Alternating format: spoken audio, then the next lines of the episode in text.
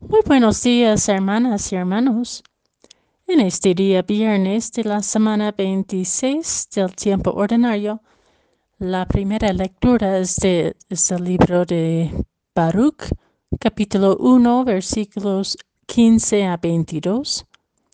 El Evangelio es según San Lucas, capítulo 10, versículos 13 a 16. En aquel tiempo Jesús dijo, Ay de ti, ciudad de Corosaín, ay de ti, ciudad de Bethsaida, porque si en las ciudades de Tiro y de Sidón se hubieran realizado los prodigios que se han hecho en ustedes, hace mucho tiempo que hubieran hecho penitencia cubiertos de sayal y de ceniza. Por eso el día del juicio será menos severo para Tiro y Sidón que para ustedes. Y tú, Capernaum, ¿crees que serás encumbrado, encumbrada hasta el cielo? No, serás precipitada en el abismo. Luego Jesús dijo a sus discípulos, El que los escucha a ustedes, a mí me escucha. El que los rechaza a ustedes, a mí me rechaza, y el que me rechaza a mí, rechaza el que me ha enviado.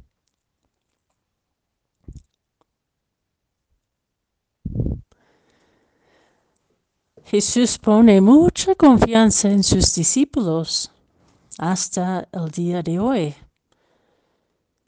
En estos días hemos meditado las enseñanzas en el camino de la vida de Jesús para con sus discípulos, en la intimidad de la confianza.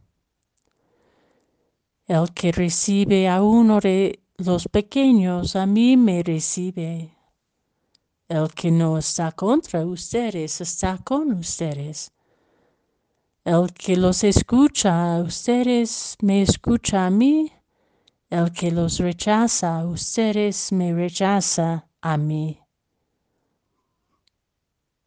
Es una gran responsabilidad ser enviado como discípula y discípulo de Jesús porque el envío hacia el otro y la otra tiene su fuente en la paz.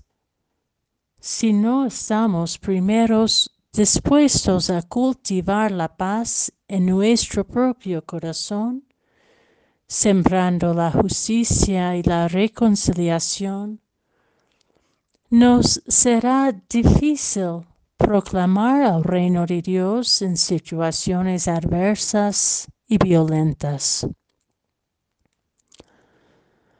Como personas, comunidades, pueblos e incluso iglesia, no pocas veces construimos muros de contención ante las dificultades del mundo para no involucrarnos en ellas o para justificarnos como aquellos que tenemos la razón y sin necesidad de abrirnos a los desafíos del otro y la otra que nos incomodan.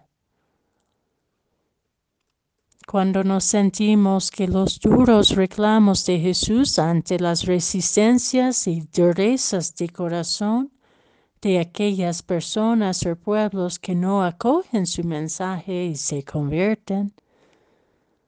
No nos implica a nosotros. Nos engañamos a nosotros mismos.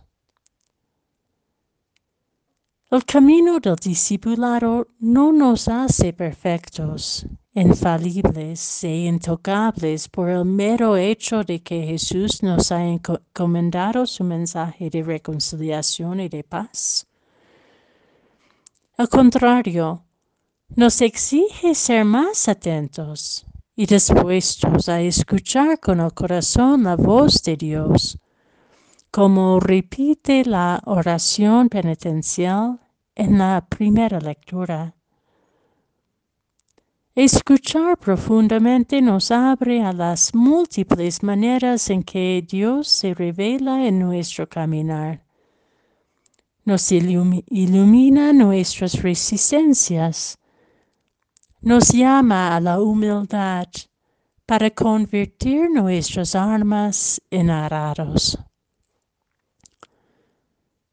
que seamos dispuestos y dispuestas a acogernos mutuamente con confianza de que Dios habita en medio de nuestros intentos, aún limitados, de ser más humanos los unos con los otros y cada vez más habitados por el amor divino que ilumina ilumina las contradicciones del mundo.